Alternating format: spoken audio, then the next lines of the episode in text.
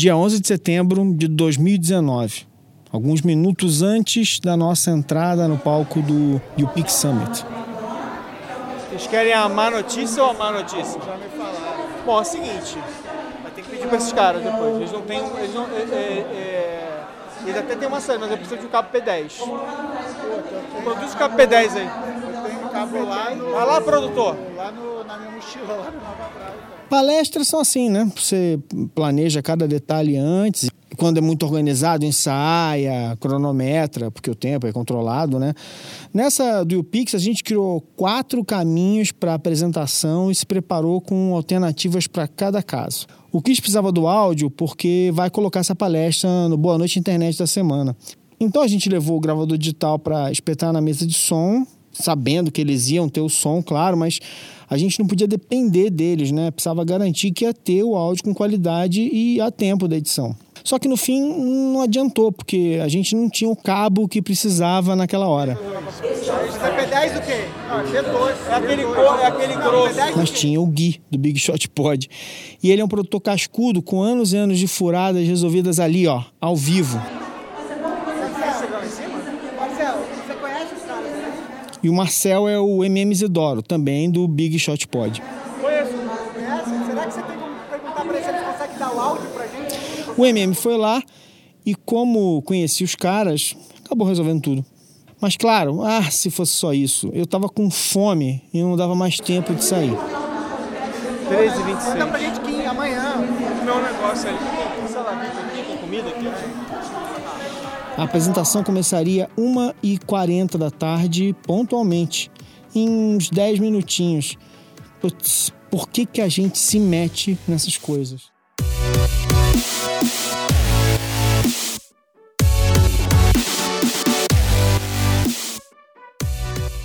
Oi, eu sou Alexandre Maron e esse é o Nota Pessoal, o experimento diário do Zing. O fato é que uma parte inevitável da vida de quem trabalha com conteúdo é que, eventualmente, vai ter que falar em público. Eu não me considero nem desinibido, nem tímido, nunca tive nenhuma dificuldade para falar, mas só quem pode dizer se eu faço isso bem é quem já viu alguma palestra minha, né? Então, por favor, fale bem, amigo, amigo, amigo. Muitas pessoas amam fazer esse tipo de coisa porque, afinal, é bom pro ego, né? Geralmente, se você está dando uma palestra, um curso, recitando lá um discurso, você vai ser colocado em uma posição de destaque. E supostamente, se você está nessa posição, é porque tem algo a dizer. É porque tem alguma informação especial ou porque as suas ideias interessam a alguém. E, aliás, é, pensa bem, né? as palestras são um mercado muito louco, né? Porque no fim as pessoas pagam para ver uma outra pessoa falar algo que ela já disse num livro, num filme, no YouTube. Mas assim como a gente paga para ver uma banda ao vivo, as pessoas pagam para ver alguém falar ali com improvisos ensaiados. Existem vários estilos para se fazer palestra, né? Tem os slides chatos, tem até os chatérrimos, né? Tem com imagens evocativas, com gifs engraçadinhas sem slides, só palavra e carisma. E tem as palestras que são quase instalações de arte. Mas mais importante, pelo menos para mim, palestras que realmente façam uso do fato de que a pessoa está ali, né? Situações em que a plateia pode interagir, perguntar, etc. Porque se for para a pessoa ficar só ali falando, sem ouvir ninguém, prefiro ficar em casa e ver um vídeo. Deixa eu resumir então. Virou uma espécie de show de quem não sabe cantar nem atuar, mas simplesmente fala bem. Ué, gente, tem que ter oportunidade para todo mundo, né? Bom, eu sou introvertido, isso significa que eu não tenho problemas de timidez, mas também não tenho muita paciência para falar abobrinhas e que multidões dêem uma energia melhor. Elas me deixam cansado, mas é um cansaço quase inexplicável. Então, se eu precisar falar sobre nada com mil pessoas, osso! Se eu tiver que fazer uma apresentação complexa para 10 mil pessoas sobre algo que eu entendo e aprecio, é uma delícia. Eu posso falar sem parar por horas. Eu entro em fluxo, esqueço que tem uma multidão ali. Lá no Pix, a gente tinha que explicar como se faz um podcast e gravar um segmento em apenas meia hora, sem atrasos. Então todo mundo segurou a onda para não falar demais.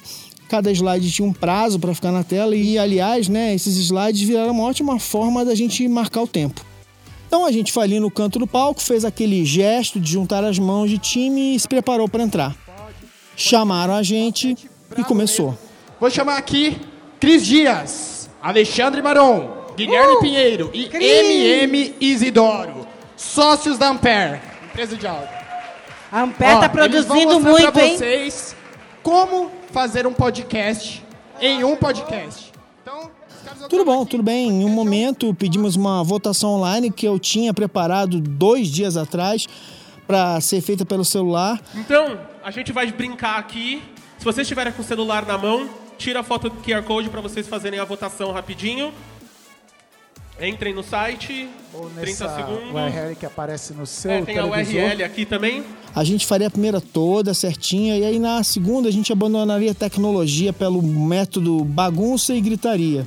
Maron, você tá com os resultados aí? Mas é claro que eu fiquei sem internet, né? Não, tá. Então vamos fazer na mão aqui, que a internet não tá nos ajudando. E a gente teve logo ali no início que jogar essa ideia fora. Quem quer que fala sobre YouTube? Levanta a mão, ba- barulho, vamos lá.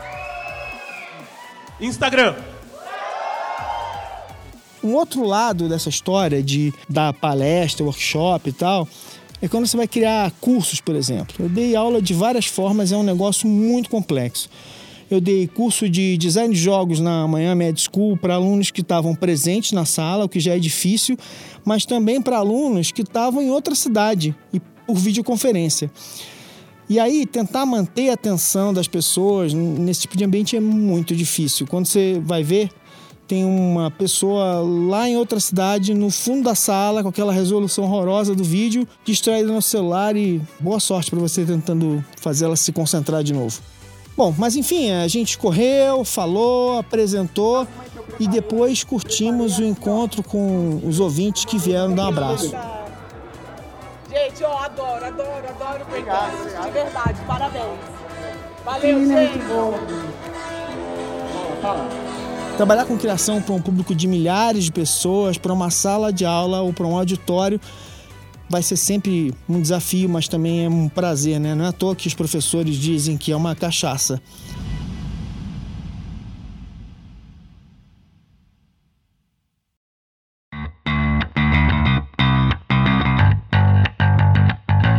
O Zing Nota Pessoal é um programa gravado nos estúdios do Inovabra Habitat, produzido pela Ampere e faz parte da família B9 de podcasts. Não deixe de assinar o programa no seu app de podcast favorito e é fácil achar a gente no Twitter, no Insta e no Facebook. Basta dar uma busca em Alexandre Maron e no Zing e você acha a gente em dois tempos. Para ouvir a palestra, vai lá no Boa Noite Internet dessa semana. O Nota Pessoal foi escrito e apresentado por Alexandre Maron. Se você está curtindo esse podcast e quer fazer você mesmo o seu, tem que dar uma olhada no nosso curso que rola no dia 20 de setembro em São Paulo. Vai ser um dia inteiro sobre como produzir podcast. Para saber mais, basta digitar no seu navegador o endereço ampere.audio barra curso.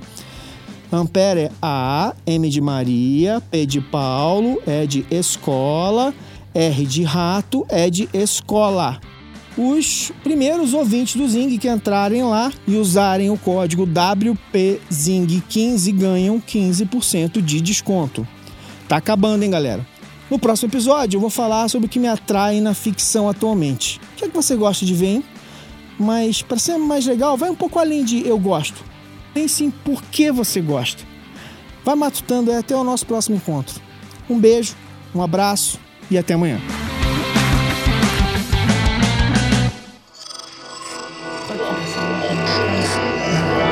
Esse podcast é, é apresentado por b9.com.br.